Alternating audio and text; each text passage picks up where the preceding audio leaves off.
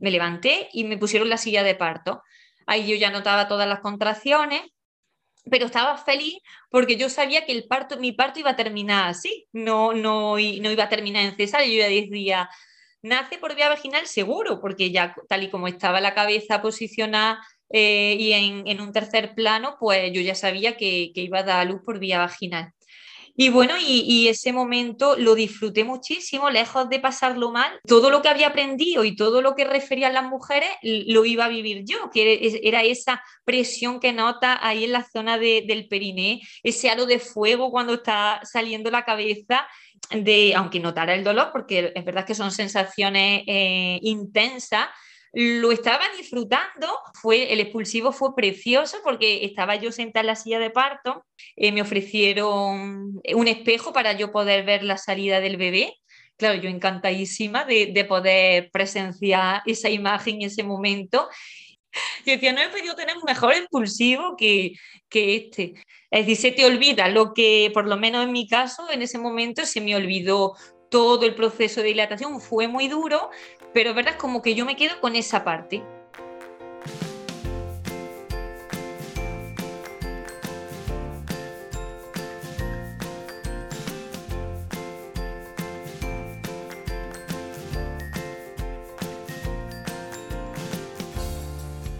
Bienvenida, esto es Planeta Parto, el podcast en el que hablo con mujeres sobre sus relatos de parto y la manera única en la que dieron a luz a sus bebés. Aquí vas a descubrir un mundo de relatos positivos y empoderadores sobre el parto. Yo soy tu anfitriona Isabel Anthony, médico de formación, emprendedora, mamá de tres niños y activista a favor del parto respetado. Acompáñame cada semana y escucha relatos emocionantes, conmovedores e informativos que te ayudarán a conocer y vivir el parto de otra manera.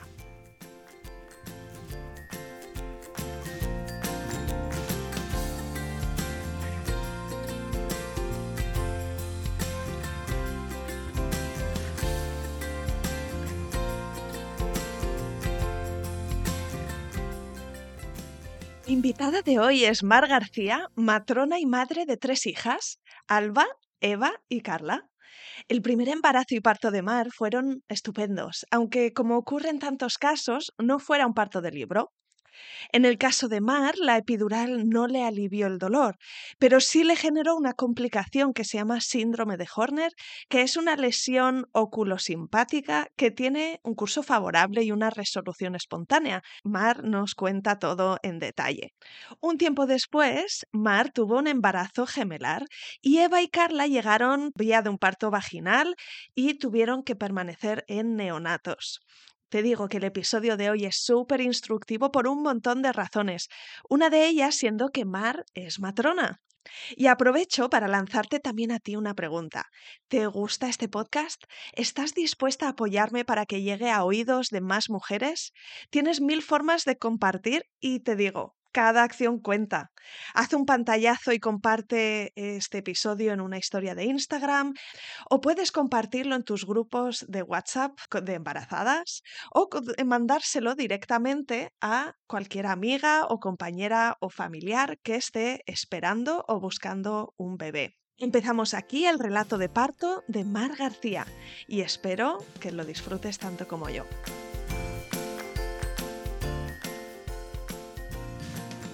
Bienvenida, Mar, y mil gracias por venir al podcast Planeta Parto. Muchas gracias a ti, Isabel, por invitarme. Y para mí, eh, pues yo estoy encantada de, poder estar hoy contigo y contarte un poco por pues, mi historia y, el relato sobre mi, embarazo y mis partos. Pues empecemos mm, con una presentación. Me gustaría que nos expliques un poquito sobre ti, pues de dónde eres, dónde vives, a qué te dedicas y cuántos sois en tu familia. Vale, lo primero de todo me llamo María del Mar, muchas, muchas personas me llaman también Mar. Soy de, un pueblo de Jaén, mm, concretamente de, Porcuna. Y bueno, eh, yo me formé en un principio, hice la diplomatura de enfermería y un verano estuve trabajando en la planta de maternidad. Entonces, claro, me enseñó tantas cosas que yo dije, es que esto es lo mío. es que yo tengo que hacer matrona, ¿vale? Me encanta trabajar de enfermera y, me encantan todos los ámbitos, tanto trabajar con niños como con, mayores, e, en cualquier planta, pero yo cuando, cuando vi lo que era aquello dije, mm, tengo que especializarme en, en obstetricia y ginecología y, esto lo tengo que hacer. Entonces, yo he estado eh, casi 10 años viviendo en Madrid y ha sido donde he estado haciendo toda mi formación. Llevar junto pues lo que es el aprendizaje eh, de, la matronería, ¿no? Y vivirlo en primera persona, pues, pues la verdad es que, que la verdad es que me encantó. Sí, es una combinación muy especial porque, bueno, muchas madres cuando eh, viven su embarazo y desde luego el parto, pues eh, es como su primer encontronazo, ¿no? Con esta experiencia, cuando lo viven ellas en primera persona, pero en tu caso ya habías acompañado a muchas mujeres por el proceso y, bueno, eso seguro que marcó tus decisiones y eh, tu experiencia. Me encantará que me cuentes más sobre ello. Así que vamos a remontarnos un poco atrás y te quiero preguntar, ¿cómo fue esa decisión de querer ampliar tu familia? A ver, eh, yo de siempre, eh, es una cosa que he tenido muy clara, como desde muy niña, yo decía, eh, yo quiero ser enfermera y es verdad que, ya pensaba en, en, la, en la figura de la matrona Recuerdo que cuando eso, cuando mi madre contaba sus partos, eh, yo incluso con 12 años tuve a mi segundo hermano. Me encantaba todo lo referente a la maternidad. Entonces, claro, yo para mí, mi hermano pequeño que fue, era como, como medio hijo. Y es una idea eso que he tenido desde siempre, de que, que yo quería ser madre y quería ser madre joven. Mm, con mi marido me casé muy jovencita, yo tenía 23 años y a los dos años, justo cuando yo ya aprobé ese examen para entrar a, hacer la residencia de matrona, pues ya dije, este es el momento, no lo quiero dejar pasar más y me creo capaz de llevar las dos cosas a la vez, tanto esa formación de matrona como mi embarazo. También he de decir que yo soy una persona muy positiva y que nunca me pongo en lo peor, nunca, yo no pensé, bueno, es que el embarazo puede ir mal, a lo mejor tengo que, mm, me tienen que dar la baja, eh, no voy a poder eh, hacer mi formación de la forma más idónea, pero no, yo eso no lo pensaba. Yo pensaba que mi embarazo iba a ir genial, que yo lo iba a vivir todo bien y que, y que no iba a tener ningún problema en, en estar estudiando y trabajando, porque la residencia es algo que estamos estudiando y trabajando, y a la misma vez pues llevar el embarazo. Y la verdad es que así fue, decidimos ir a ello, la verdad es que no nos costó, vino rápido. ¿Y cuándo supiste que estabas embarazada? Es curioso porque, mm, claro, fue como el primer mes de intento, mm, me hice eh, un test de gestación y, salió negativo. Y yo pensaba, yo ya tenía síntomas como diciendo, mm, estoy embarazada seguro, pero no fue así. Y al siguiente mes no, no llegué a ni a esperar, que eso la verdad es que dice, bueno, pues pocas probabilidades hay de si no tienes todavía eh, la falta de la regla, mm, el test te salga positivo. Pero bueno, yo soy así y dije, me faltan tres días para venirme las reglas, pero yo me lo voy a hacer ya. y no tenía ninguna sensación ni nada. Yo decía, seguro que sale negativo, porque es verdad que yo me encuentro como siempre, no noto ninguna diferencia y seguro que sale negativo. Bueno, pues no. Y antes de acostarme me hice el test de gestación y cuando fui a mirarlo me encontré con el positivo. Que bueno, tenías esa confirmación y luego no sé si el seguimiento eh, lo hiciste la seguridad social, si lo hiciste en el hospital donde trabajabas o si lo hiciste con una mutua o por otro camino. Yo en ese momento tenía un seguro privado. Eh, yo tenía claro que, el parto lo iba a llevar, eh, vamos, lo, iba a acudir en el momento del parto a, un hospital público.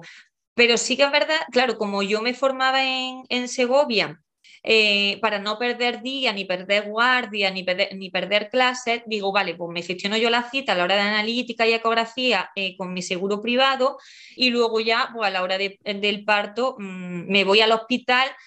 Eh, el embarazo súper bien, súper bien. Lo único fue en el primer trimestre que tuve un, episodio de gastroenteritis y, y estuve ingresado dos días en el hospital esos dos días pasaron, eh, se pasa mal, pues como todo el mundo, no solamente porque esté embarazada, sino porque con gastroenteritis se pasa un poquito mal, pero luego nada, pasaron esos días y, ya el resto de, embarazo estupendo. Yo estuve trabajando hasta la semana 37 más algún día eh, y justo ese último mes de, de embarazo fue cuando estuve rotando para el hospital de Torrejón de Ardo, de Madrid. Que fue donde finalmente diste a luz.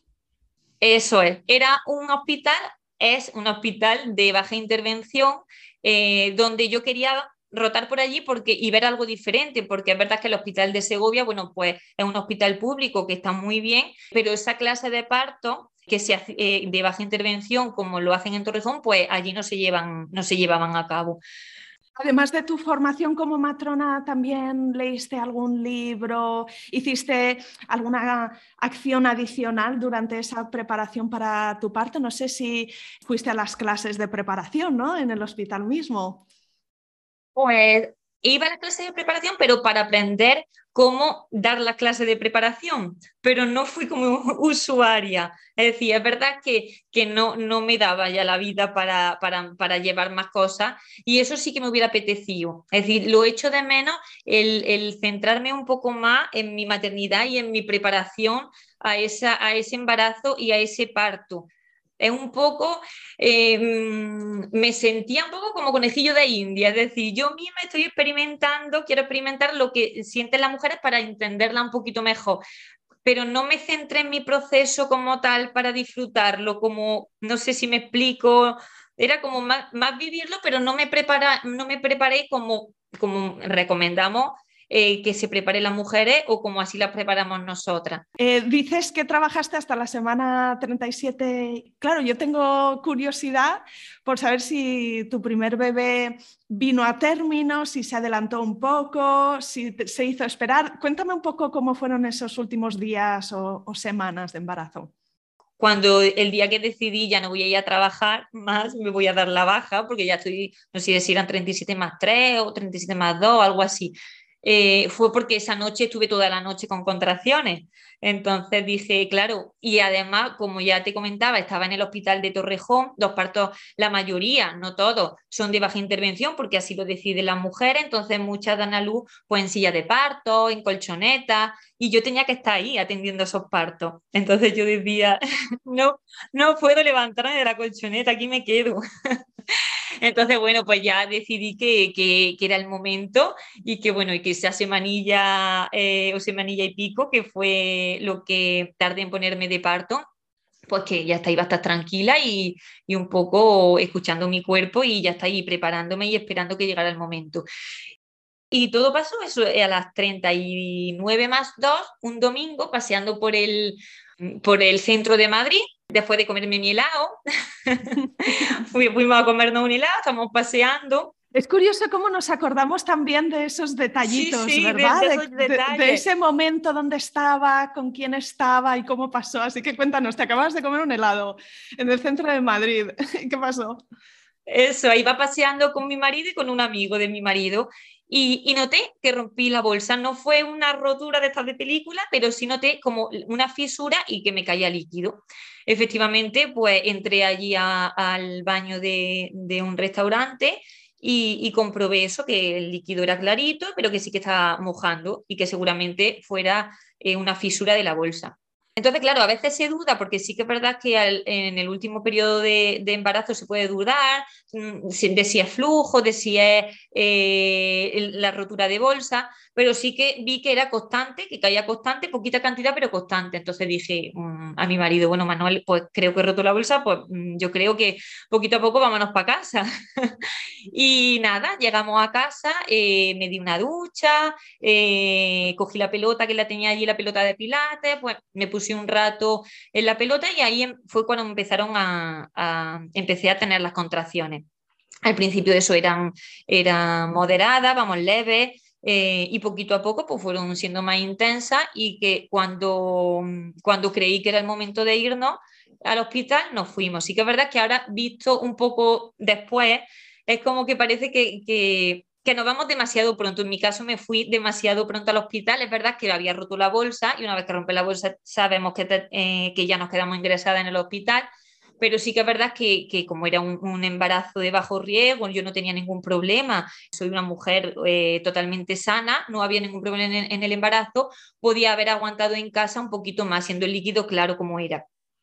Y las contracciones todavía eran leves. Es un poco diciendo, ¿estaré o no estaré? Siempre va a tener la duda, a pesar de, tener esa formación, es como siempre tiene la duda de, sí, son muy, muy regulares las contracciones, son frecuentes cada dos o tres minutos, es verdad que la intensidad no, muy, no son muy intensas, pero siempre tiene la duda de, jo, tendré la suerte de que esto no moleste tanto y, me esté poniendo de parto, ¿no? Pero no, eh, llegué al hospital y, el cuello estaba, bueno, prácticamente borrado, un 80% así, le faltaba un poquito y con dos centímetros. Entonces, bueno, no estaba mal la exploración, pero de parto no estaba. Ya me quedé en el hospital ingresada porque eh, por la bolsa rota y, nada, mm, me estaba la planta llena, la planta de eh, la, maternidad de allí del hospital estaba llena, entonces me dejaron ya directamente en uno de los paritorios.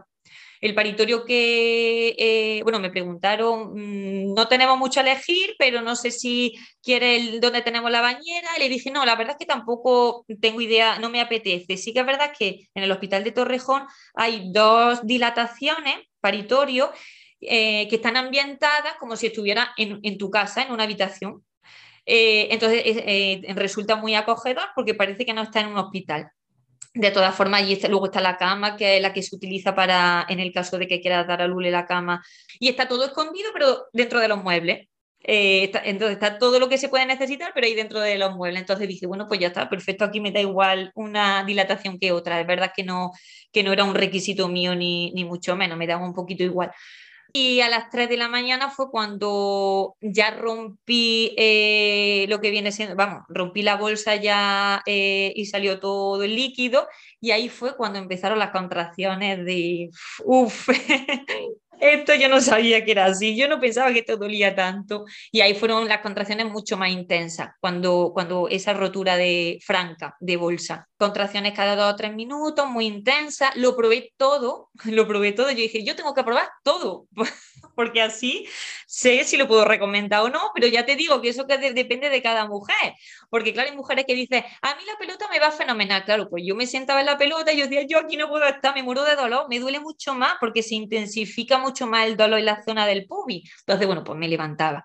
Eh, me dejaron el, el, óxido nitroso, que es el gas este para, eh, que disminuye un poquito el dolor. Me sentaba fatal, acabé mareada, vomitando, tampoco me venía bien. Es como, bueno, pues adoptando posturas diferentes. Esto es lo que mejor te funcionó, ¿no? Un poco el movimiento. Eso es, eso es lo que un poco más me funcionaba, estar en movimiento y, un poco cambiar de postura pues según me iba apeteciendo. Y a las nueve, ocho y media, nueve de la mañana dije, mm, ya este dolor es muy intenso, estas contracciones son muy intensas, voy a pedirle a la matrona que por favor eh, me explore para ver un poco cómo voy, porque claro, yo decía, pues si me dice que estoy con 6 o 7 centímetros, pues venga, me da subidón y vamos para adelante. No te había hecho ningún tacto desde que habías llegado inicialmente. E, esa confirmación de la matrona de que el parto está progresando da mucha tranquilidad en ciertos momentos. Claro, no, y a la hora de decidir también, porque eh, es verdad que las contracciones, yo ya, las que tenía eran muy intensas. Entonces, claro, el tiempo ahí eh, también mm, es importante, porque no es lo mismo aguantar o llevar esas contracciones durante dos horas que durante 12 horas no tiene nada que ver. El agotamiento al final, 12 eh, horas con, ese ritmo de contracciones que el cuerpo ya pues dice, hasta aquí llego, yo ya no puedo más. No es lo mismo que si, bueno, que a las 2 o 3 horas eh, termina, termina eh, y se produce el parto, pues mucho más llevadero. Entonces, bueno, pues vino, vino la matrona, me exploró y me dijo que estaba con dos centímetros, igual que a las 12 de la noche cuando llegué al hospital. Sí que es verdad que el cuello estaba borradito ya, finito, pero que estaba con unos 2, 3 centímetros. ¿Cómo te sentó esa noticia? Fue como un jarro de agua fría de ¿qué ah. me estás contando? no puede ser, no puede ser que esté igual y que, bueno, casi igual, y que toda la noche entera con contracciones hayan hecho tampoco, tampoco en el cuello del útero. Entonces, bueno, pues mm, como bien sé, pues son cosas que pasan y que, y que, y que ya está, y que es así. Y entonces, bueno, pues, pues ahí fue cuando decidí ponerme la epidural. ¿Y sabes también como profesional si hay alguna eh, explicación que no necesariamente es para todos los casos la misma, pero si puede ser quizá que, tiene que ver con la posición del bebé o con algo así. Sí, muchas veces ocurre cuando vemos que hay eh, le llamamos como eh, mm, pródromo eh, insidioso, es decir, cuando se tienen muchas contracciones y la mujer no llega a ponerse de parto activo, sino que tarda mucho tiempo con ese parto pasivo y no llega a arrancar el parto, muchas de las veces porque la cabeza del bebé no está bien colocada en la pelvis. Entonces, esa cabeza no ayuda a que se produzca e, mm, ese encajamiento en el cuello del útero no ayuda al no estar bien colocada la cabeza, no hace esa presión necesaria para que el cuello del útero se vaya modificando. Entonces, bueno, no sé si, es verdad que a mí cuando en la exploración me decían que la cabeza estaba aún alta, el peso estimado era, era también alto, era un peso estimado de 3, de 3,500, 3,600. Entonces, bueno, pues eh, podía ser por eso. Tampoco a veces no se sabe exactamente, es decir, me venía bien, ese cambio de postura que yo estaba haciendo me venía genial a la hora de, poder ayudar a esa mm, posible malposición de la cabeza. Pero sí, muchas veces vemos que puede, puede ocurrir eso, o que el bebé en vez de estar mirando para atrás, esté mirando para adelante, que se llama la posición posterior. Entonces, eso, esos pródromos son mucho más, más duraderos eh, y tarda más en comenzar el parto, el parto activo que, que, el bebé que tiene bien colocada la cabeza y está bien encajada en la pelvis decidiste llamar al, anestesista, ponerte la epidural, estoy segura porque, claro, mm, calculando un poco que podía ser largo el parto, pues también pensabas en recuperar fuerzas, poder descansar un poquito. Claro, eh, es más, me preguntaron allí a un hospital donde eh, se pone también la walking epidural. Es decir, es la epidural que eh, se lleva a cabo la misma técnica, salvo que la, mm, eh, es menos concentración la que ponen de, de, anestésico, menos concentración. Entonces te permite movilizarte mejor, disminuir bastante el dolor, pero notando las contracciones y pudiéndote un poco mover libremente en la posición que tú quieras. Me lo preguntaron que cualquier día dije, no, la epidural de siempre. no quiero que se me quiten un rato estas contracciones. Bueno, las contracciones no se quitan, sino el dolor, porque es verdad que, estoy bastante cansada ya. Y nada, y así fue. Entonces eh, vino la anestesista, si no recuerdo mal fue una, mujer, y nada, me, me la epidural. Es verdad que le costó un poquito porque hizo varios intentos y al final, bueno, pudo, pudo ponérmela bien. En, el primer momento me comenzó a hacer efecto y la verdad es que las contracciones dejé de notarlas, pero como a los 10 minutillos o así, noté que lo que es la parte derecha del pecho se me empezaba a, dormir, no la notaba. Entonces ahí un poco me, me empecé a asustar y, le dije a mi marido que por favor tocara el timbre, que viniera la, matrona, que se me estaba empezando a, dormir la parte del tronco derecho. La del izquierdo la notaba bien y la del derecho la tenía totalmente dormida, el brazo, el pecho. Eh, entonces, bueno, vino la matrona, y comprobaron que, todo estaba bien, pero mm, se había subido lo que es la anestesia epidural la, analgesia epidural hacia arriba, en la parte derecha. Hice lo que viene siendo que yo no lo había escuchado anteriormente, un síndrome de Horner.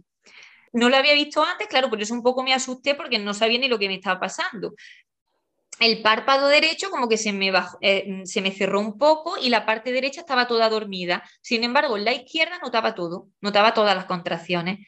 Entonces, bueno, claro, me, retiraron la perfusión de, la epidural, dejaron el catéter hasta ver un poco qué pasaba.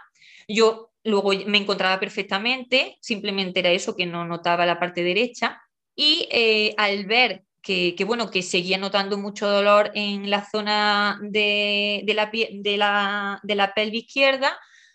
me pincharon otra vez, intentaron ponerme otra vez la, la, la epidural, otro catéter. Retiraron ese catéter, me pusieron otro.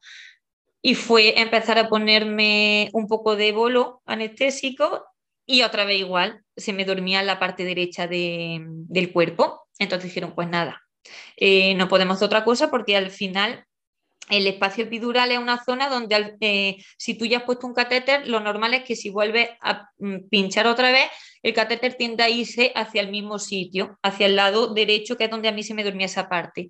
Entonces, bueno, pues ya no lo intentamos una tercera vez y, lo único que pude hacer es estar en la cama hasta que eh, se me pasara el efecto de la anestesia epidural por completo y vuelta a levantarme y a probar otra vez diferentes posiciones y, bueno, y a, y a esperar un poco que la dilatación fuera avanzando.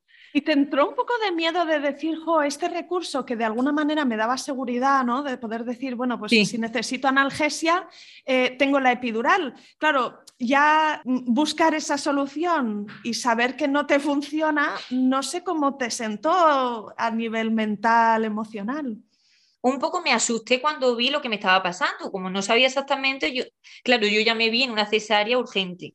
Entonces, claro, al ver que no, que, que, estaba la cosa bien, yo dije, bueno, pues ya está, por lo menos ha sido matar un poco el tiempo de que estaba un poco tiempo eh, aliviándome las contracciones, aunque ahora vuelva a tener dolor en una parte, pero es una persona muy positiva, como decías antes.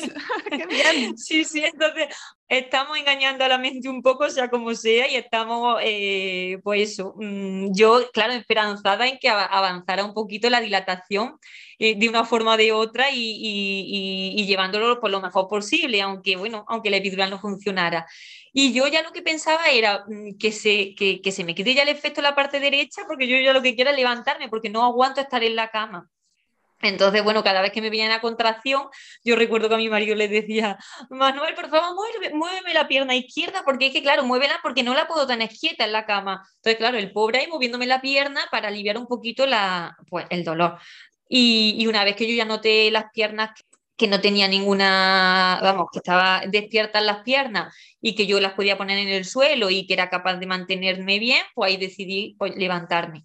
Y ahí sí que es verdad que me fueron explorando, creo que la siguiente vez, eh, antes justo de levantarme, me dijeron que estaba con unos 6 centímetros, entonces yo dije, me dijeron, uh, la cabeza está bastante alta todavía, dije, pero bueno, a ver, pues ahora me levanto, intentamos un poco con la posición vertical, a ver si ahí se va metiendo poquito a poco, y bueno, y que te digan que estás con 6 centímetros, pues pues algo positivo también. Entonces decíamos, bueno, pues venga, que vamos, que va, que, esto va para adelante. Eh, y luego llegó un momento en que al poco rato de decirme que estaba con 6 centímetros, empecé con muchísima presión en la zona del sacro. Eh, me volvieron a mirar luego como a la hora o así, a las dos orillas o así, y seguía con 8 centímetros. Entonces yo decía, claro, eh, seguro que está mal colocada la posición, está en una posterior, porque claro, muchas veces pasa eso, cuando, cuando no tiene una dilatación completa y tiene esa sensación como de no es como de pujo, es como de, dolor en el sacro, eh, puede ser por una mala posición, que es la posición posterior. Entonces, pues yo pensaba un poco, esta niña, verán, no cabe por aquí, la niña muy grande y por eso tengo esa sensación de, dolor en el sacro. Y eso era lo más molesto, esa, esa presión continua, porque al final entre contracción y contracción, bueno, pues yo decía, bueno, me deja descansar un poco, pero la presión esa es que era continua, te impedía mucho más y te limitaba mucho más ese dolor, me limitaba a mí mucho más ese dolor. Eh, entonces, bueno, a la siguiente exploración, yo vamos, la hora ya, la noción del tiempo no la tengo. recuerdo un poco lo que pasó, pero la hora no la recuerdo. Y como, pero sí que recuerdo que sobre las seis o así, me volvieron a mirar y me dijeron que estaba, seguía con 8 centímetros y que la cabeza estaba alta. Dije, pues por favor llama al anestesista y, que se averigüe, pero que a mí me tiene que poner lo que sea porque ya eh, no, no soporto más esta presión y este dolor. Y entonces lo que hicieron fue probar a ponerme una anestesia raquídea que eh, la anestesia que se pone, bueno, en la mayoría de las cirugías, que duerme de, cintura para abajo no iba a tener sensibilidad en las piernas, no me iba a poder levantar de la cama, pero por lo menos me iba a aliviar durante dos o tres orillas ese, ese dolor. No, yo no pensaba en eso. Yo, yo, es verdad que luego cuando me empezaron a venir las contracciones a las dos horas otra vez, que yo me dormí, es que en esas dos horas mm, caí rendía en la cama. Entonces, eh, mi cabeza como que no pensó que a las dos horas íbamos a volver a tener las mismas contracciones, porque es una analgesia que, que es muy eficaz, pero que a las dos o tres horas eh, se va rápido el efecto. Entonces, pero yo en ese no pensé. Yo me la pusieron y yo estaba súper contenta que ya no tenía nada de dolor y que podía descansar. Y justamente pues a las 8 menos cuarto o así, eh, volvió ya, volvieron, volví a empezar a notar esas contracciones y cada vez iban siendo más intensas. Era como el efecto iba pasando muy rápido, el de, de la anestesia raquidia. Llamé a, a, la matrona, vino a explorarme y ya me dijo que por fin estaba en dilatación completa y en tercer plano, que es como el tercer escalón, son cuatro escalones que, que tiene que ir bajando la cabecita del bebé y estaba como en, en un tercer escalón, le faltaba uno solamente. Entonces, claro, yo ya sabiendo lo que quería decir eso, pues ya me daba igual tener dolor que no tenerlo, me daba igual. Me, eh, en la cama me podía mover perfectamente, justo cambié de posición, me puse como a cuatro patas y luego yo ya no estaba cómoda en la cama y me levanté, al, me levanté y me pusieron la silla de parto. Ahí yo ya notaba todas las contracciones, pero estaba feliz porque yo sabía que el parto, mi parto iba a terminar así, no, no, no iba a terminar en cesárea. Yo ya decía, nace por vía vaginal seguro, porque ya tal y como estaba la cabeza posicionada eh, y en, un tercer plano, pues yo ya sabía que, que, iba a dar a luz por vía vaginal. Entonces yo decía, bueno, pues si tienen que utilizar al final una ventosa o tienen que utilizar un force, no me importa prefiero que sea un parto utóxico, pero yo es verdad que veía que iba a acabar por vía vaginal, pues la verdad es que eso me alegraba muchísimo. Y bueno, y, ese momento lo disfruté muchísimo, lejos de pasarlo mal, el, recuerdo del expulsivo como un momento que, que disfruté mucho porque mm, todo lo que había aprendido y todo lo que referían las mujeres lo iba a vivir yo, que era esa presión que nota ahí en la zona de, del periné, ese halo de fuego cuando está saliendo la cabeza. Y, lejos de, de, aunque notara el dolor, porque es verdad que son sensaciones eh, intensas, lo estaba disfrutando porque lo estaba consiguiendo vivir ese proceso, eh, como había querido vivirlo simplemente por, por ver cómo se, que se sentía. Y, y, la verdad que fue, el expulsivo fue precioso porque estaba yo sentada en la silla de parto, mi marido estaba justo por detrás en una silla un poquito más alta, eh, entonces yo me podía reclinar eh, en él y cuando y entre contracción y contracción yo podía descansar. Y bueno y cuando me venían las contracciones pues nada a empujar eh, me ofrecieron un espejo para yo poder ver la salida del bebé. Claro yo encantadísima de, de poder presenciar esa imagen ese momento. Pues salió la cabeza yo viví esa pude vivir esa sensación y, y, a la siguiente contracción, pues salió el cuerpo y nada, y cogí a mi niña eh, y, y, yo tan feliz, tan feliz. yo decía, no he podido tener un mejor impulsivo que, que este.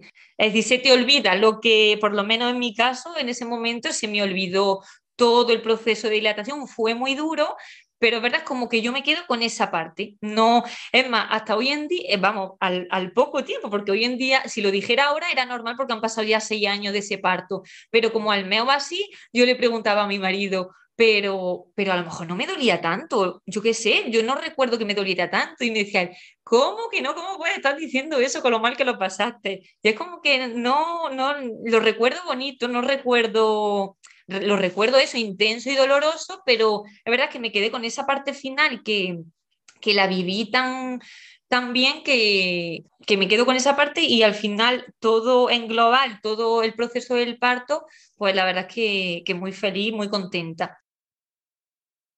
Espera, antes de escuchar a Angélica, tengo novedades que quiero compartir contigo. En concreto, una que me hace mucha ilusión.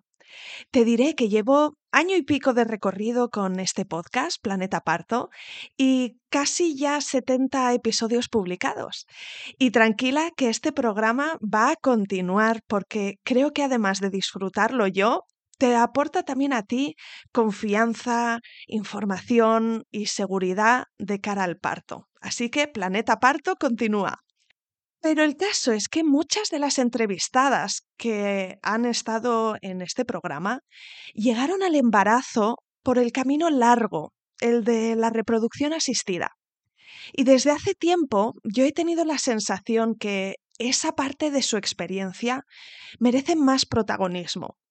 Por eso me he liado la manta a la cabeza y empezaré en breve un segundo podcast que se llamará F de fertilidad y que espero poder lanzar a finales de mayo del 2022.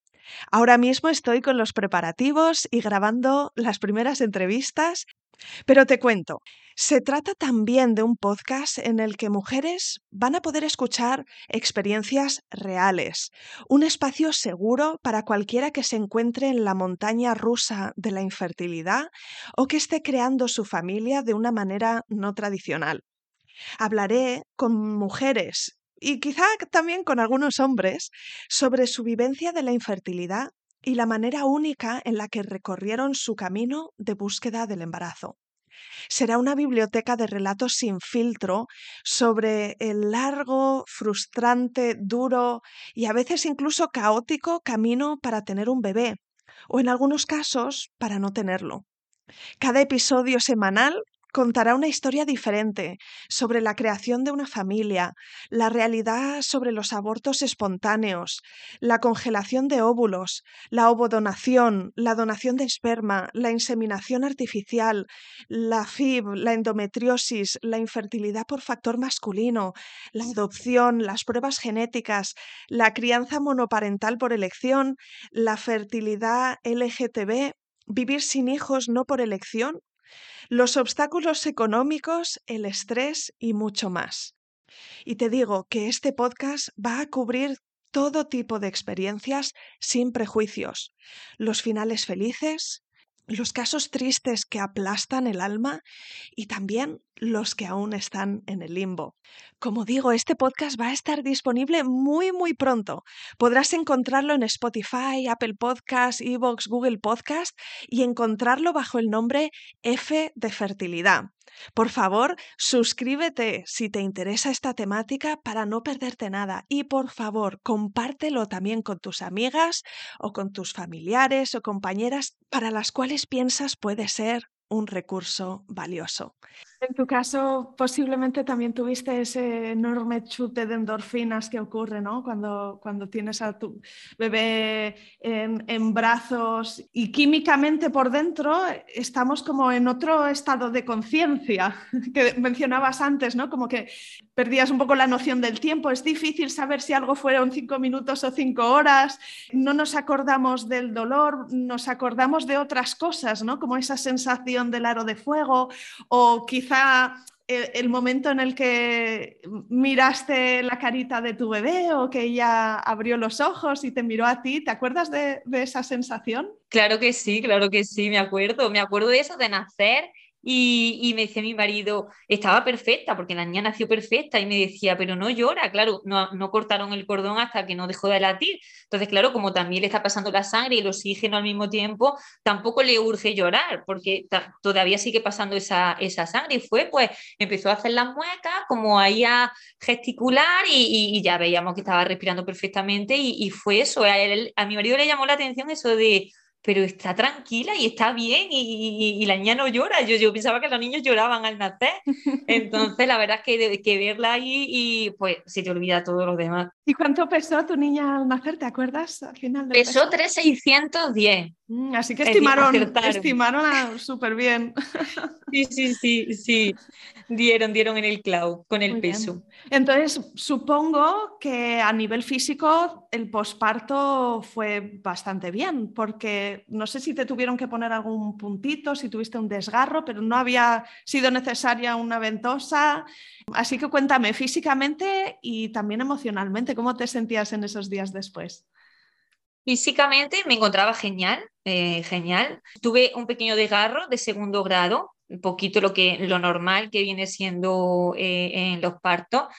Y, la verdad es que fenomenal. Yo no, no recuerdo ni que lo notara mm, a la hora de sentarme, lo notaba un poquito, pero totalmente llevadero. Y el posparto, yo estaba de verdad feliz, pero, pero no te imaginas cómo. Es decir, esa noche yo recuerdo que es que no tenía ni sueño porque es que yo no, no podía cerrar los ojos y, y dejar de mirarla. a mi niña. Recuerdo que me dijo mi marido, mm, Mar, me va a perdonar, pero estoy reventado. Necesito dormir. Digo, duérmete, que yo no estoy cansada. Sí, sí, sí, sí. Me recuerdo que a las 6 de la mañana él abrió los ojos como diciendo que me he dormido, que me he dormido y no sé qué ha pasado en toda la noche, porque yo di a luz a, las ocho y media de la tarde. Y yo dije, pues nada, la niña ha estado comiendo, ha estado durmiendo, ha estado comiendo cuando ella quería y, y la verdad es que bien, yo estoy fenomenal, la niña está fenomenal, pues ya está, no te preocupes. Si, si yo creo que el que tienes que descansar lo ha pasado eh, tú peor que yo. Entonces, la verdad es que estaba con un subidón tremendo, vamos. Es normal, pues la, ambigüedad un poco emocional en el posparto, y yo conocí a mujeres que la han vivido, pero yo no, es decir, todo lo contrario. Mm, yo estaba súper feliz, eh, es como que estaba disfrutando ese, ese bebé que yo siempre había querido tener. Eh, ya lo tenía en mis brazos y era como que la miraba y yo decía, es que todo es perfecto. Y es verdad que es raro, ¿eh? ¿Eh? ya te digo que yo no he, no, no he oído, he oído a pocas mujeres hablar de esa experiencia del posparto así de positiva, pero yo la viví, como la viví pues la tengo que contar porque no viví otra cosa. Entonces eh, yo estaba súper feliz y el posparto la verdad que fue una maravilla, salvo, eh, bueno, esos primeros días yo decidí dar, dar el pecho, dar la estancia materna exclusiva, entonces bueno, pues era una niña comilona, eh, era una niña con 3 kilos 600, que no perdonaba ni una.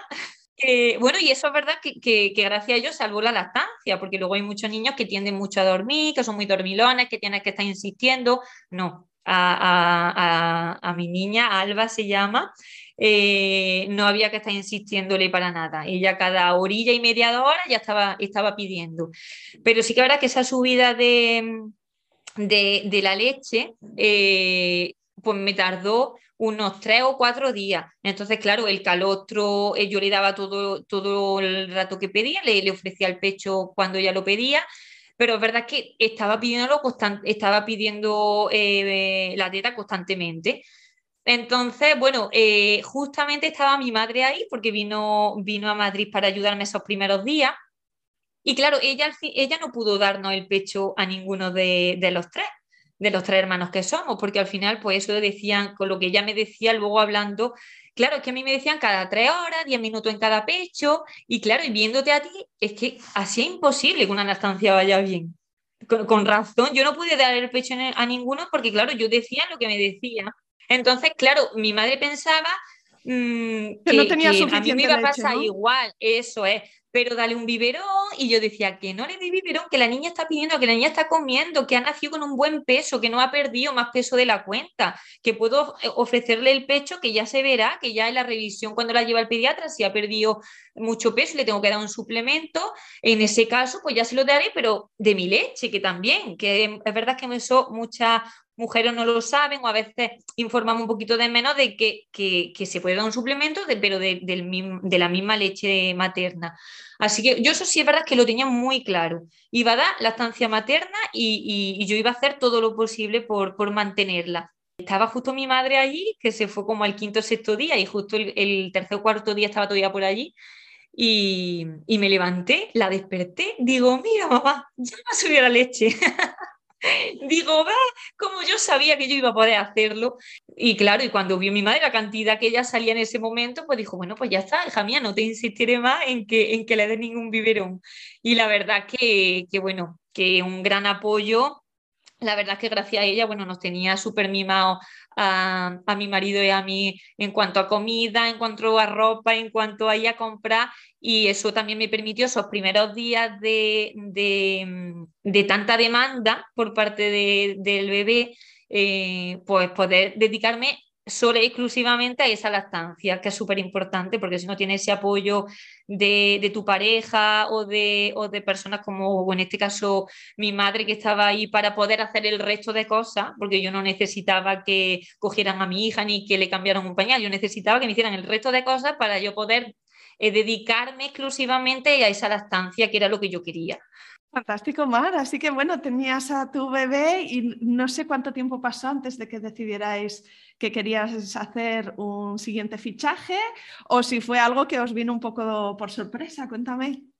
Pues fue también pensado y, acordado a, los tres, no, eh, a los dos añillos de Alba. Alba nació en junio y en septiembre dijimos, eh, no, ese verano dijimos, pues yo creo que ya va siendo hora, lo acordamos entre los dos, de que se lleven tres añillos entre, entre un hermano y otro, que es buena edad. y, ya la niña está más grande, va a tener tres años cuando nazca, yo creo que, es la edad justa para, para, si se decide, o en mi caso era el momento también idóneo de, de tener a otro bebé. Ahí también me hice yo un test de gestación, ahora lo estoy pensando, ¿eh? porque no lo había pensado anteriormente, y me salió positivo. Y la primera en enterarse fue Alba, porque mi marido estaba trabajando. ¿Y cómo se lo tomó Alba? Alba, pues fenomenal, ella encantada, ella, claro. Y ella en este momento también tenía ganas ¿no? de cuidar a un bebé como había sido tu caso cuando habías tenido a tu hermano Jaime hace tanto, ¿no? Pues a lo mejor ella también se veía en ese rol de que eh, va a ser un muñequito con el que jugar, va a ser un hermanito al que yo cuide, seré su mamá. Eso es una ilusión, una ilusión muy grande de ver a ella, pues que estaba contenta y nosotros más aún. Muy bien. ¿Y qué fue diferente en este segundo embarazo del primero? Bueno, pues diferente todo, todo fue diferente. Desde el principio, bueno, pues en verdad yo, lo que es los síntomas, yo no, no eran diferentes a mi primer embarazo totalmente normales, como si fuera un embarazo único, normal. Yo tampoco no he tenido náusea, no he tenido vómito, al contrario, eh, sí que eh, tenía que estar eh, poquito tiempo sin comer, es decir, cada dos yo me tenía que echar algo a la boca, si una fruta, unos frutos secos, pues siempre intentando, es verdad que la alimentación ha sido una cosa que, que yo he cuidado siempre en los embarazos y que sigo haciéndolo y ahora en la crianza también con mi niña intento cuidarla. Entonces, bueno, pues lo único, yo decía, bueno, pues tú sea eso, que cada dos orillas tenga que comer algo para no tener esa sensación de estómago vacío, que era lo que me podía provocar cierta náusea. Yo en mi caso no, no tengo ningún antecedente de, de gemelos ni de mellizos. Bueno, la, mi, mi, cuñada, la hermana de mi marido, sí que tiene gemelo pero mm, se supone que los gemelos no son hereditarios, sino los mellizos, es decir, que viene por la mujer. Entonces, claro, yo, mm, a mí por mi cabeza no pasaba que a, mí me ocurriera, yo, yo, que yo tuviera dos, ¿no? Entonces yo, bueno, pues nada, mm, cuando te quedas embarazada y te haces el test de gestación, pues te imaginas que va a tener un bebé solo. Entonces, bueno, eh, lo que te voy a contar es un poco tontería porque no tiene, no tiene, vamos, yo no creo en esas cosas, pero me pasó. Eh, vivíamos nosotros en Madrid eh, y vinimos a Porcuna, a, mi pueblo. Y estoy en casa de mi madre y, mi abuelo tiene gallina, tiene un corral y tiene gallina. Y es verdad que las gallinas que están en el corral em, suelen tener dos yemas muchas veces. El huevo es muy grande y cuando tú lo abres son dos yemas. Bueno, pues yo nunca había abierto un huevo de dos yemas. Y ese día voy a hacer una tortilla, estoy en casa de mi madre, voy a hacer una tortilla y digo, ¿qué huevo más grande? Cojo el huevo, lo abro y me salen dos yemas. Ahí estaba embarazada de cinco semanas, cinco semanas. y fue cuando hicimos el viaje para darle la noticia a mis padres y a mi familia. Y digo, mamá, digo que he abierto un huevo de dos yemas. Y dice, ¿y qué pasa? Y digo, a ver si va a ser una señal. Y dice, anda ya, no será. Dice, mm, las veces que yo he abierto un huevo de dos yemas y he tenido de uno en uno. Digo, bueno, pero, pero eso será tú, pero yo no, yo es la primera vez que me pasa esto. Entonces, bueno, ahí se quedó la cosa como anécdota y como algo gracioso y ya está, ya no hablamos más de eso. Y justamente eh, a, la, eh, a las ocho semanas en, en Madrid hacen un... Yo tenía cita con el ginecólogo, ¿no? Eh, y normalmente a las ocho semanas no se hace ecografía, la primera ecografía son a las 12 semanas. Pero yo en casa tengo también un Doppler fetal.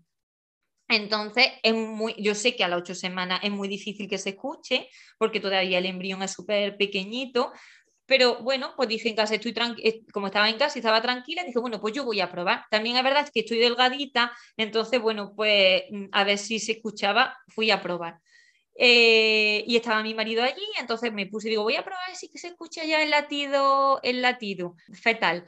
Y pongo el, el Doppler encima y veo que, que, sí que se escucha. Digo, mira Manuel, que se escucha, va a 170. Digo, fenomenal. Y me da por cambiar un poquito, mover un poquito el Doppler. Y veo que cambia de 170 a 150.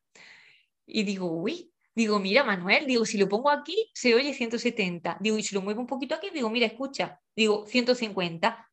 Y me mira y dice, ¿eso qué quiere decir? Digo, pues nada. Digo, ¿qué va a querer decir? Pues nada, que a lo mejor es tan pequeño que incluso no coge bien los latidos o lo que sea. Date cuenta, Isabel. no sabía ni lo que estaba diciendo, es como mi cabeza pensaba, pues que pueden ser dos, pero es como que mi mente no, no, no, no, es como que yo misma no me lo quería creer, yo decía, anda ya, ¿cómo van a ser dos? Eso es porque por lo que sea, pues, al, o también la, puede haber una variación, ¿no? Exacto. Claro, eso es, puede ser esa variación, pero es que justo cambiaba 170 y pico, 180, 176, 178, lo movía 153, 156, es decir, puede tener variación, pero esto de que varíe moviéndolo ya es mucha coincidencia. Entonces, pero bueno, es verdad que, que, esa idea no, no, entraba en mi cabeza. Y al día siguiente fue cuando yo tenía eh, la cita con el ginecólogo, ya en lo público. Este embarazo ya sí que me lo seguí en, en el hospital público. Estaba, como estuve trabajando y estaba en ese momento en, en el hospital Infantal, eh, Infanta Leonor de Madrid, ¿vale? Pues entonces conocí allí a una ginecóloga, estuve trabajando un tiempo con, con ella en el paritorio que em, lleva todos los tipos de embarazos, pero sobre todo se centra en los embarazos gemelares. Eh, resumiendo, fui ese día a la consulta, eh, fui con mi niña Alba, que ahí tenía dos añillos, y el ginecólogo me dijo, mira, normalmente no hacemos una ecografía a las ocho semanas, pero te la vamos a hacer por, ver que está el saquito y a ver si está el embrión y está dentro del útero y, todo va bien. Entonces dije, vale, bueno, me pone el ecógrafo y me mira muy serio, me giró la pantalla del monitor, del ecógrafo, me asomé y ahí fue cuando vi dos sacos con sus dos embriones. Bueno, bueno, bueno. Digo, sí es que lo sabía, pero es que no me lo no, no, no, no lo quería ver, pero yo lo sabía, yo algo presentía. Y entonces, bueno, pues me dijo, ¿qué tal? Digo, bueno, pues nada, pues, pues ya está, pues fenomenal, a su casa viene. Y la verdad que, que en ese momento pues un poco decir, madre mía, ¿y ahora yo qué hago con otros dos bebés? Pero una ilusión porque al final es una vivencia que, que, que, es diferente. Dice, bueno, pues ya vivido un embarazo único, he vivido un parto único y ahora me toca vivir un parto, un embarazo gemelar y un parto o una cesárea, porque nunca se sabe con un gemelar, eh, me toca vivir esto. Y es verdad, como ya sabes que, pues como ya te he dicho que soy muy positiva, pues dije, pues ya está. Y además, bueno, decías que habían visto los dos sacos, así que son, son mellizos, ¿verdad? Era un embarazo de gemelos fraternos. Tres niñas. Esto lo descubriríais más adelante, ¿no? Supongo en la siguiente ecografía, la de 20 semanas, que es donde suelen... Sí, eh, eso es. Y, y, lo que te, te, decía que fue totalmente diferente es que el embarazo con Alba mmm, no hubo ningún problema en el embarazo, toda la ecografía fenomenal, toda la analítica fenomenal, pero eh, este embarazo desde el minuto uno, desde ese día, eh, es verdad que no lo he dicho, un saco, los embriones medían igual, pero un saco era mucho más pequeño. Entonces, cuando, es decir, para que, me, para que se entienda, es como que el, el, feto está muy apretado en ese saquito donde está, ¿vale? Entonces tiene poco espacio a veces van bien y el saco crece y otras veces no van, no sigue hacia adelante, ¿vale? Porque no, porque el saco no crece y no tiene espacio para crecer. Entonces, bueno, la primera preocupación. en el primer trimestre, la primera preocupación. En la semana 12 volví a ir a la, a la ICO cuando me citaron y ahí vieron que ese saco había crecido, pero que estaba eh, como el 50% desprendido, es decir, no, no estaba como agarrado eh, a la pared del endometrio, del, del, útero. Y me mandaron reposo relativo y baja laboral. Yo decía, ¿cómo yo baja laboral? Yo no me puedo dar de baja tan pronto, ¿cómo voy a estar tanto tiempo sin trabajar? y no lo quería ver, pero lo que me dijo la ginecóloga, mm, tú verás qué hacemos, mm, o baja o, esto puede que no siga adelante. Y por supuesto, pues claro, eh, pedimos la, baja laboral y, a partir de entonces pues tuve que estar un poco con reposo relativo hasta la siguiente ecografía, que mm, ahí ya sí que estaba, el, estaba todo bien, lo único que la placenta parecía que la inserción de cordón eh, era un poquito marginal, no estaba en el centro, sino que estaba incluso, incluso como muy al filo. Eh, es decir, el cordón, la inserción del cordón a la placenta estaba como muy al filo, entonces no se sabía si con el tiempo, conforme creciera la placenta, eh, el cordón se iba a centrar un poquito o eso podía hacer que a lo mejor no creciera tan bien como debiera ese feto. Entonces, bueno, pues otra preocupación más, decir, bueno, pues ahora hasta la siguiente ecografía o otra cosa más. Luego estuve un tiempo como en el segundo trimestre que fue todo bien. Ahí fue cuando me dijeron en las 20 semanas que, que eran dos niñas, que nos lo tomamos bien, la verdad, porque nosotros estábamos encantados con nuestra niña Alba. Y luego ya terminando el segundo trimestre y comenzando el tercero, ahí ya una de, de las mellizas iba quedando un poquito atrás en el peso. ¿Te llegaron a, hablar del decir de crecimiento intrauterino retardado o era simplemente que estaba en un percentil bajo? Eso es. Estaba en un percentil bajo, ¿vale? Era como pequeño para la edad gestacional en la que estaba, pero es verdad que los Doppler y todas las pruebas que le hacían estaba bien. Entonces, en la, semana 35 me estimaron el peso, vieron que el doble estaba perfecto, que podíamos aguantar otras tres semanillas más. Eh, y me estimaron un peso de 1,800 para la más pequeña y 2,600 y algo para, para la que era un poquito más grande. Y en la siguiente, que fue ya la 38 o a la 37 y algo, eh, me dijeron, Mar, sigue igual, sigue con uno, el peso estimado 1,800 y dos casi 700 la, la, otra niña. Y puesto ya en que estamos en la 38 semanas, al ver que en tres semanas no habían crecido nada, seguían estando bien, los Doppler totalmente normales, pero mm, ya no era necesario que estuvieran eh, seguir con la gestación, puesto que ya habíamos llegado a la semana 38 y no estaban cogiendo peso. Entonces, bueno, pues me programaron un lunes para la inducción de parto. Así que en este segundo embarazo tuviste la experiencia de cómo, cómo se vive también la preocupación de que vas a una ecografía con un montón de ilusión, pero también sales de esa visita con, cierta preocupación, ¿no? Porque no siempre las noticias son súper positivas, no siempre te dicen, va todo fenomenal, ¿no? Es que hay algunos casos que te dicen, mira, estamos, esto no es algo serio, pero sí que es algo que tenemos que estar atentos, vamos a hacer un, un seguimiento más cercano. Y como que te vas con el cuerpo así un poco de decir, bueno. Eso es, sí, sí, sí. Lo disfruta, pero no lo termina de disfrutar porque por, eso mismo que dice, eh, nunca sale de una ecografía diciendo está todo bien, siempre el pero está esto, ¿no? Y ya la cabeza, pues ya sabemos cómo es, que jugamos a las pasadas y ya te pones a pensar, ya encima ahora, pues eso, que tienes internet en el móvil a mano, ya te pones a buscar esa diferencia tan grande de peso, eh, muchas veces pues ves que a lo mejor es debido a cualquier problema que no te están contando, pone en duda muchas cosas programaron una inducción y no una cesárea, entiendo porque eh, por lo menos el bebé número uno estaba bien posicionado. No sé si los dos estaban de cabeza o si uno estaba de cabeza y otro estaba de culete. Las dos estaban de cabeza, las dos estaban para abajo, estaban preparadas para nacer eh, y más aún habiendo tenido un parto anterior hacía tres añitos, eh, y habiendo salido todo bien. Eh, en tu caso estaban las dos en cefálica, fuiste el día programado al hospital y era el Hospital Infantil Leonor con esta ginecóloga especialista en partos múltiples, ¿verdad? Eso es. Cuéntanos cómo fue el día de la inducción. Bueno, pues iba un poco con miedo, lo tengo que decir, porque al final te enfrenta a una cosa que, aunque la vea, la vea y, yo formo parte de, ese proceso con muchas mujeres como profesional y, sé lo que es una inducción y sé en qué consiste, pero por eso mismo yo creo que muchas veces como, como sabemos un poco lo que es, pues claro, pues tiene esos miedos también. Y bueno, llegué por la mañana temprano, llega la dilatación, me pusieron una vía me empezaron a poner oxitocina porque mi forma de inducción fue directamente con oxitocina, como hacía poquito tiempo que yo había dado a luz, tres años, exploraron y tenía una exploración favorable para poner oxitocina directamente, porque hay casos en los que no, en los que se tiene que inducir con prostaglandina y en mi caso fue con oxitocina directamente porque ya estaba como de dos, es decir, el cuello incluso casi borradito y con dos centímetros. Entonces, bueno, pues directamente oxitocina. ¿Habías tenido alguna contracción esos últimos días o nada de nada? Había tenido alguna, pero, mm, pero muy poca cosa. Yo decía, esto no se anima por mucho que, yo haga. También, claro, como venían bajito peso, pues yo intentaba comer saludable, pero cosas calóricas. Comía mucho aguacate, muchos frutos secos, muchas cosas que yo decía, a ver si cogen un poquito más de peso, me muevo poquito y a ver si en esta semanilla, esta última semanilla, pueden coger ya un poquito más de peso. Pero nada, mm, nada, ahí se quedaron.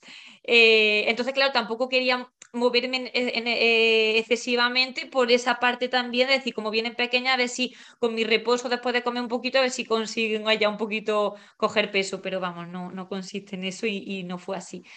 Y me pusieron la oxitocina sobre las 10 de la mañana eh, comencé a tener contracciones muy, muy rápidamente, pero yo no las notaba como dolorosas, es decir, eran totalmente llevaderas, es decir, notaba la presión, pero yo no notaba ningún tipo de dolor. Entonces, claro, llegó el momento de decidir qué iba a pasar, si me iba a poner epidural o no me iba a poner epidural.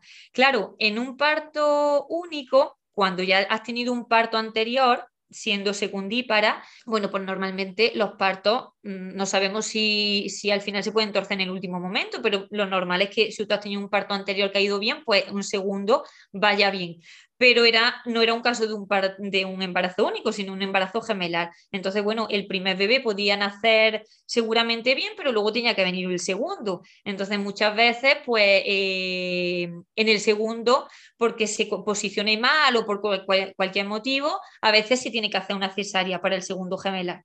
Entonces, claro, yo era consciente de ello y, por esa parte quería ponerme la anestesia eh, epidural porque no, no, me apetecía tampoco que en el, que en el segundo, eh, en la segunda gemela que naciera, por cualquier motivo me tuvieran que hacer una cesárea y al final tener que ponerme una anestesia general. ¿Vale? Y yo no enterarme de absolutamente nada. Entonces yo decía, pues prefiero ponerme una epidural y yo ser consciente, pues, y ver mi parto y ver a mi hija nacer y en el caso de que, de que me tengan que hacer una cesárea, tener esa anestesia puesta, anestesia epidural, para que no me tengan que poner una general rápido de forma urgente.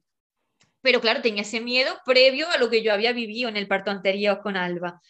Entonces, bueno, dijimos, venga, vamos a probar, no nos queda otra que probar. Bueno, pues me encontré con la sorpresa que me fue genial la epidural, genial, porque además yo, estaba en la cama una vez que me puse la epidural, pero yo podía mover mis piernas perfectamente, me podía cambiar de posición perfectamente, pero no notaba nada de dolor. Eh, entonces así lo hicimos, me puse la epidural, me rompió la bolsa. Y eso sería pues como a la una, a la una de, mediodía. Eh, y, y ahí estaba con unos 3 centímetros. Ya estaba con 3 centímetros, el cuello borradito, ya estaba ahí, pues iniciando ya el parto activo. Y sobre las 4 de la tarde, pues yo ya notaba en cada contracción como sensación de pujo. Eh, y digo, pues mm, ha pasado poco tiempo, pero es que yo no, yo noto ya esa sensación de pujo. Entonces, bueno, avisamos a, la matrona, vino a, a explorarme y efectivamente estaba en dilatación completa. Me dijo, Mar, no empujes porque la cabeza ya está aquí. Entonces queremos hacer el parto en quirófano eh, por lo que pueda suceder, por tenerlo todo preparado en el caso de que el segundo tuviera que ser una cesárea, porque así el protocolo y, por seguridad tanto de ellos como mía. Yo en cada contracción me aguantaba un poquito la ganas de empujar para que no, no diera tiempo a llegar y allí tenían todo preparado en quirófano y a las cuatro y media, una vez allí en quirófano, me dijeron, pues ya está, la siguiente contracción empujas cuando quieras. Y nada, en, dos en dos pujos nació Eva. ¿Era, ¿Eva era la bebita grande o era la más chiquita? Eva la grande. y decidimos ponerle Eva a la primera que naciera. Porque Eva significa como la primera mujer, ¿no? Entonces, pues la primera mujer que va a nacer se va a llamar Eva. Y el segundo nombre nos costó un poco decidirnos porque ya decíamos, madre mía, yo que tenía claro los nombres de niños y de niñas que no lo tenían clara, claro, porque tampoco me gustaba así ninguno en especial y para colmo tengo que elegir tres nombres de niñas. Entonces, bueno, pues elegimos Carla, porque además significa poderosa, es un nombre que, que suena bien al, al, pronunciarlo y nos gustó esa R fuerte de Carla y como era la más pequeñita y, así nació pequeñita, pues dijimos, pues para darle ese empujón de fuerza de, que ella, aunque sea pequeñita, pero es poderosa. Qué bonito, qué bien. Así que Eva salió, como dices, en un par de empujones. Sí, sí, sí. Salió el primer bebé y no sé si te la pusieron inmediatamente al pecho, si la pudiste conocer un poquito. Sí, Eva fue eh, cuando mm, ella salió con cara de enfada, como diciendo, mm, ¿qué estáis haciendo? Esto no me está gustando mucho. Pero fue un amor a primera vista. Era como, ostras, qué bonita es. Es que me parece súper bonita. Me la dejaron encima y me dijeron, mira, si quieres, la, no, la, la cogemos las pediatras que estaban allí La revisamos y eso, y ahora, una vez que nazca la segunda, te ponemos a las dos para que tú estés concentrada en tu segunda. Y digo, no, a mí me dejáis a mi niña, que yo soy capaz de tener a mi niña en alto y concentrarme para que nazca Carla. Entonces me dijeron, bueno, pues como está bien, te la dejamos, pero concéntrate en lo que tienes que hacer ahora. Yo, sí, sí, sí, a mí lo que me digan. La ginecóloga que me atendió, Paloma se llama, eh, me exploró y me dijo, Mar, ya está colocada la segunda. En la siguiente contracción puedes empujar si quieres. Y, y en otros dos empujones, pues salió Carla. Y Carla fue, claro, cuando la vi dije, anda, qué, pequeñina es, súper pequeña, un 800 pesos, claro, te puedes imaginar, claro, la carilla ahí como, vamos, súper pequeñina. Y me dejaron a Carla también. Eva sí que es verdad que el color no lo estaba recuperando muy bien y estaba un poquito blanca, entonces dijeron, mira, la vamos a llevar un poquito, la vamos a poner en el calor, quédate mientras con Carla, que nació perfecta, por muy chiquitina que, que sea, nació perfecta, y vamos a revisar un poquito a, a Eva y cuando veamos que todo está bien te la volvemos a poner. Y dije, pues sin problema. Entonces se llevaron a Eva, yo me quedé con Carla, la secaron bien, le pusieron su gorrito y todo encima de mí, me trajeron a Eva y luego eh, se llevaron a Carla para hacer los primeros cuidados de cortar del cordón eh, y poner la pinza y eso, y ya me pusieron a las dos niñas encima. Vamos, fue nada, un minuto o así lo que la tuvieron en la cuna térmica y me la volvieron a poner. ¿Cuánto tiempo pasó hasta que alumbraste las dos placentas? ¿Cómo fue esa última parte del, parto? Nació Eva a las, si no recuerdo mal, a las 16 y 33 y a las 16 y 37 nació Carla. Para cuatro minutitos de diferencia, ¿verdad? Entre ellas. Cuatro minutos, pues sí, sí, se coló, Carla se coló por ahí, ya estaba el camino hecho por Eva. Y no sé si te pusieron un poquito de oxitocina para expulsar las placentas, para alumbrar las placentas, o si esperasteis un poquito. Pues la verdad que eso no lo recuerdo porque mm, bien, no lo recuerdo bien porque claro, yo ya estaba concentrada y ya no me importaba más nada. vamos, yo creo que salieron perfectamente, el alumbramiento se produjo rápido y oxitocina seguro que me pusieron, seguro que me pusieron porque además en los segundos sí que está indicado hacer un alumbramiento farmacológico para que el útero eh, se contraiga bien y se produzca menor sangrado. Y, ya te digo que no hubo ningún problema. Pregunté eh, si se había desgarrado el periné y me dijeron sí, pero dos puntillos te voy a dar porque, porque sangra un poquillo y ya está. Así que poca cosa, dos puntillos dieron en el periné y fenomenal. En cuanto, y en, cuanto a la recuperación, mm, de 10. Es decir, yo parecía que no había dado ni a luz. Cuéntanos un poco qué fue diferente en esta segunda ocasión, además del hecho que, claro, teniendo dos, pues eh, estabas súper ocupada, ¿no? Dos más una, una niña de, tres años que también requiere de ti, así que cuéntanos cómo fue ese posparto. Mm, lo primero de todo, Alba se quedó con, mi suegro, porque mis padres estaban en, en, Jaén. Entonces, bueno, pues em, nos daba mucha pena tener que dejar con tres años a la niña, pero es verdad que ella ha sido muy madura desde bien pequeñita y, lo, llevaba bien, ella se quedaba a gusto, entonces también te iba al hospital un poco pues, con esa mm, eh, tranquilidad de que la nieva está bien y que iba a estar contenta y, no pasaba nada. Ahora ella vivió, ha vivido su momento, le tocaba a su hermana. Mm, después de, de, ese parto, después del alumbramiento, ya me llevaron otra vez a la dilatación, donde pasé las dos horas de puerperio inmediato.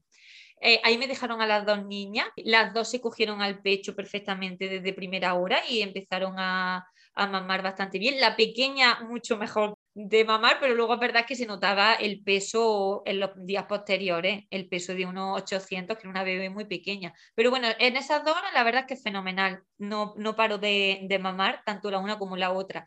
Y cuando ya fuimos a la planta, estando en la planta, ya llegó el enfermero eh, de neonato y me informó, claro, que la segunda bebé era muy pequeñita, que pesaba un kilo ochocientos y que tenían que llevársela a neonatos para que estuviera en una cuna térmica. Simplemente por el peso, porque recuerdo que eso, que es una niña, vamos, como ya he dicho, a una niña a término de 38 semanas, eh, perfectamente sana, pero sí que el bajo peso podía hacer pues, que la temperatura no la regulara tan bien como se supone que los bebés a término la regulan, entonces, por ese peso bajito habría que controlarla y tenerla en la cuna térmica, ¿vale? Y tenerla monitorizada y hacerle las glucemias también por el bajo peso para que no tuviera hipoglucemia. A mi pesar y sintiéndolo mucho, dije, bueno, pues ya está, pues llévatela y, yo estaré yendo y viniendo. Es verdad que está muy bien organizado en el Hospital Infantil Leonor porque la, la, lo que es la planta de maternidad eh, está en el mismo pasillo que neonato. Entonces, claro, te pilla al lado, no tienes que estar subiendo y bajando planta y está muy a mano pero por muy a mano que esté, estuve toda la tarde yendo y viniendo, dando el pecho a una, dando el pecho a otra, dando el pecho a una, dando el pecho a otra, pasillo para arriba, pasillo para abajo. Entonces, claro, la tarde dice, bueno, el resto de tarde que queda, pues la llevo bien, pero llega la noche y eh, terminas de darle el pecho a una en la habitación y vete para neonatos para dárselo a la otra. Me llevaba el móvil, mi marido me llamaba, me decía, estoy intentando calmarla, pero Eva ya tiene hambre y le tenía que decir, pues mm, estoy con Carla, en cinco minutos pues eh, la suelto y me voy para la habitación. Y así estuve toda la noche, yendo y viniendo. Te puedes imaginar el cuerpo que yo tenía la mañana siguiente. Entonces, bueno, pues recuerdo que mm, estaba eh, con Carla en neonato y entró la pediatra, la neonatóloga, me dijo que iba bien, que las glucemias estaban controladas, que la temperatura estaba bien de la niña, pero bueno, que tenía que estar allí más días.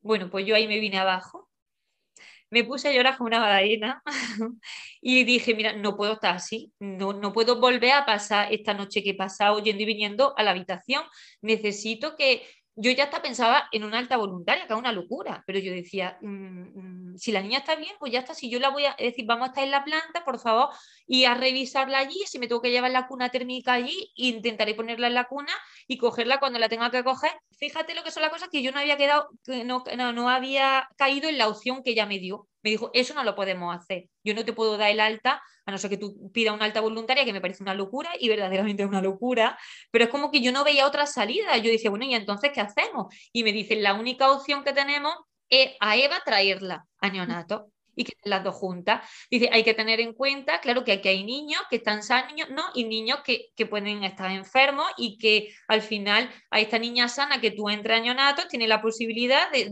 de al final coger una infección, y digo, mira, pues asumo el riesgo, asumo el riesgo porque yo lo que no puedo es llevarme a esta niña dentro de dos días a casa cuando me den el alta y estar yendo y viniendo a casa con una niña en casa y con una niña en neonato. Digo, porque, claro, si yo le hubiera dado, si hubiera estado por una lactancia eh, artificial, pues vale, porque un biberón se lo puede dar cualquiera. Pero yo estaba optando y estaba apostando por una lactancia materna exclusiva. Eso iba a ser imposible así. Entonces dije, claro, vi el cielo abierto cuando me habló de esa opción. Dije, pues, por supuesto, mm, la traigo aquí y estamos con las dos niñas aquí en neonato. Y, así lo hicimos una semana entera, pero a mí me dieron el alta con un kilo 800, cosa que eso no es, no es, impensable en cualquier sitio. Pero es verdad que yo vivía cerca del hospital a 10 minutos y me dijeron, cualquier problema sabes que, que, te tienes que venir con la niña, pero que sabemos que tú eres capaz de, de cualquier signo de alarma eh, darte cuenta de que, de que a lo mejor a la niña le está, le está pasando algo, sabemos porque te hemos visto que, que no pasan dos horas mm, sin ofrecerle el pecho, eh, yo me sacaba el calostro para ofrecérselo a, la más pequeña, que esa es otra, porque claro, es que encima me sentía muy mala madre, y es que es así, porque era como que mm, yo me volcaba más, em, y es que al pensarlo me emociono hacia, hacia la pequeñina, y no dejaban de ser las dos pequeñas, porque era un bebé de 2 kilos 700, que dice, madre mía, 2 kilos 700 y que no es nada tampoco. Entonces, bueno, pues por eso te digo que no fue lo mismo, porque ahí te tienes dos y tienes que, y está en una tesitura que dice, madre mía, que parece que a una la quiero más y no es así, porque las quiero las dos. Estoy transportada con tu historia y creo que lo expresas muy bien, ese sentimiento que es una posición difícil. Y me alegro también que, que te acomodaran en el hospital, ¿no? Porque por desgracia sigue habiendo quizá centros donde son un poco más inflexibles con las normas y mira, pues lo siento, pero nosotros lo hacemos así, no podemos hacer nada. Y la opción de reunirlas te devolvió la vida, ¿no? En ese momento. Si no hubiera sido por eso, no sé si tú tenías solo una silla, porque dices que estabas una semana allí, claro, no estabas en una habitación, estabas quizá con una silla, a ti te habían dado el alta, ¿cómo, cómo fue así a nivel logístico y, el cuidado que tú podías tener, aparte de los muchos cuidados que estabas dando a tus nenas. Estuve, me, pudieron prestar la, la, habitación donde yo estaba durante cuatro días. Luego ya, claro, por el ingreso de más mujeres mm, en la planta, pues ya me tuvieron que, que, vamos, a mí me dieron el alta a las 48 horas. Lo que pasa es que me dijeron, bueno, te dejamos la habitación y nosotros te traemos de comer y así no tienes que ir a casa. Yo me podía duchar tranquilamente. Nos dejaron cuatro días en la habitación, pero luego después ya, pues, mm, ya no podían dejármela más tiempo. Y lo que hicimos mi marido y yo fue quedarnos en, un sillón los dos, porque nos ofrecieron dos sillones. Al, al estar dos niñas, pues teníamos dos sillones, ¿no? Y estuvimos allí los dos una semana entera sin movernos de día y de noche, porque allí normalmente em, la organización que siguen eh, las mamás que tienen a los bebés ingresados es que están durante el día, desde las 8 de la mañana hasta las 10 de la noche o cuando ellas quieran, pero están durante el día y luego durante la noche se van a, su casa a descansar. Dejan a los bebés allí, se sacan la leche, pero mm, yo no quería irme, es decir, yo en mente era impensable que yo me fuera a mi casa y yo dejara a mi hija allí era como la sensación de la estoy abandonando, ¿cómo me voy a ir? Es que no, yo no puedo dormir en mi casa y mi niña aquí ingresa. Tenía el alma dividida entre tres. Por una parte, la mayor que la tenía en casa y que ya me estaba echando de menos al tercer día y estuve una semana. Y las otras dos, que era como yo le, le, ofrecía las dos el pecho, intentaba ponérmela a la vez, ¿vale?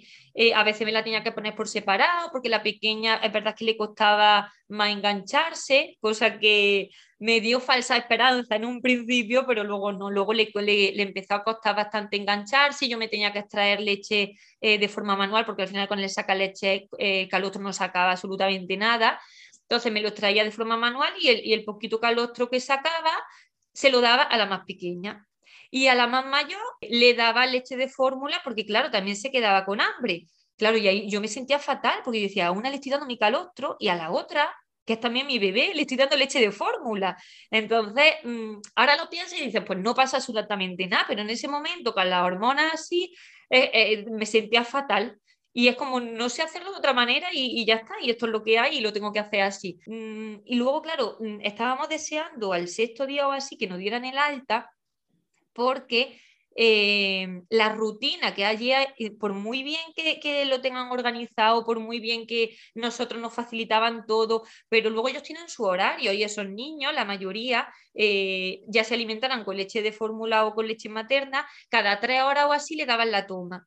Claro, nosotros íbamos a nuestro ritmo, a nosotros se nos juntaban una toma con la otra era así, es decir, yo descansaba dos horas y mi marido igual dos horas al día, dos horas al día que podía cerrar los ojos y a lo mejor era por la noche y, claro, y a, lo mejor llevaba diez minutos durmiendo un rato en el sillón y encendían las luces para alimentarlos a esos niños. Y yo decía que si estuviera en mi casa, pues a lo mejor una orilla tenía yo un poquillo de margen para descansar, pero que es imposible, era imposible. No dormimos nada esa, eh, esa semana.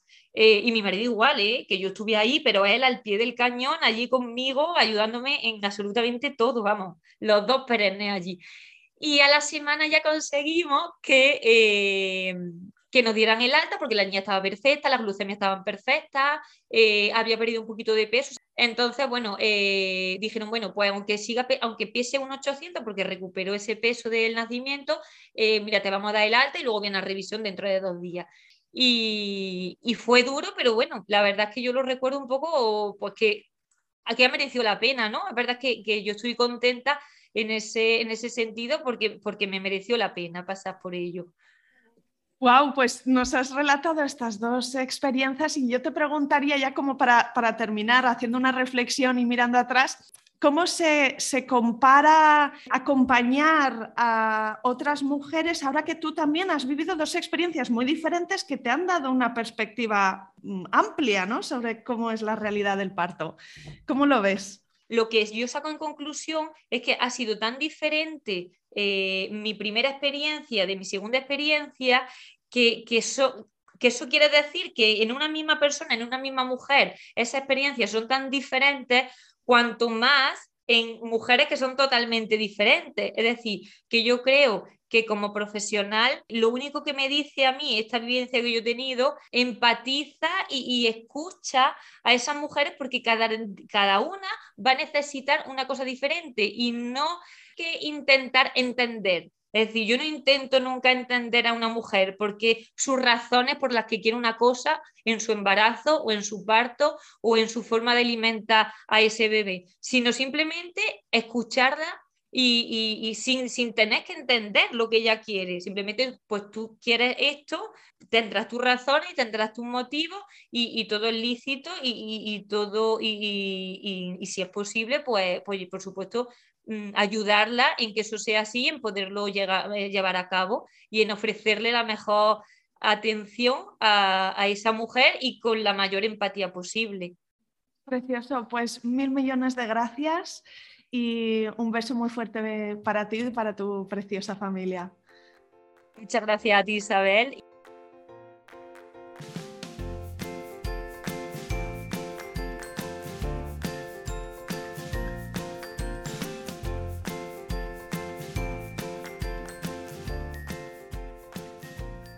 Aquí acaba este episodio. Si te ha gustado, no te olvides de suscribirte a Planeta Parto en Spotify, iTunes, Evox o Google Podcast, para que puedas ver los nuevos episodios en tu lista de reproducción. Además, puedes ir atrás y encontrar una estupenda biblioteca de relatos de parto de todo tipo que espero te empoderen y te ayuden en tu propio camino. Será genial y te estoy muy agradecida si me dejas un comentario, porque eso ayuda también a que más mujeres encuentren y escuchen este programa, o simplemente puedes recomendarle el podcast a alguna amiga y me estarás echando un cable con el objetivo de ayudar a más madres a conocer y vivir el parto de otra manera. Cuídate mucho y nos vemos la semana que viene.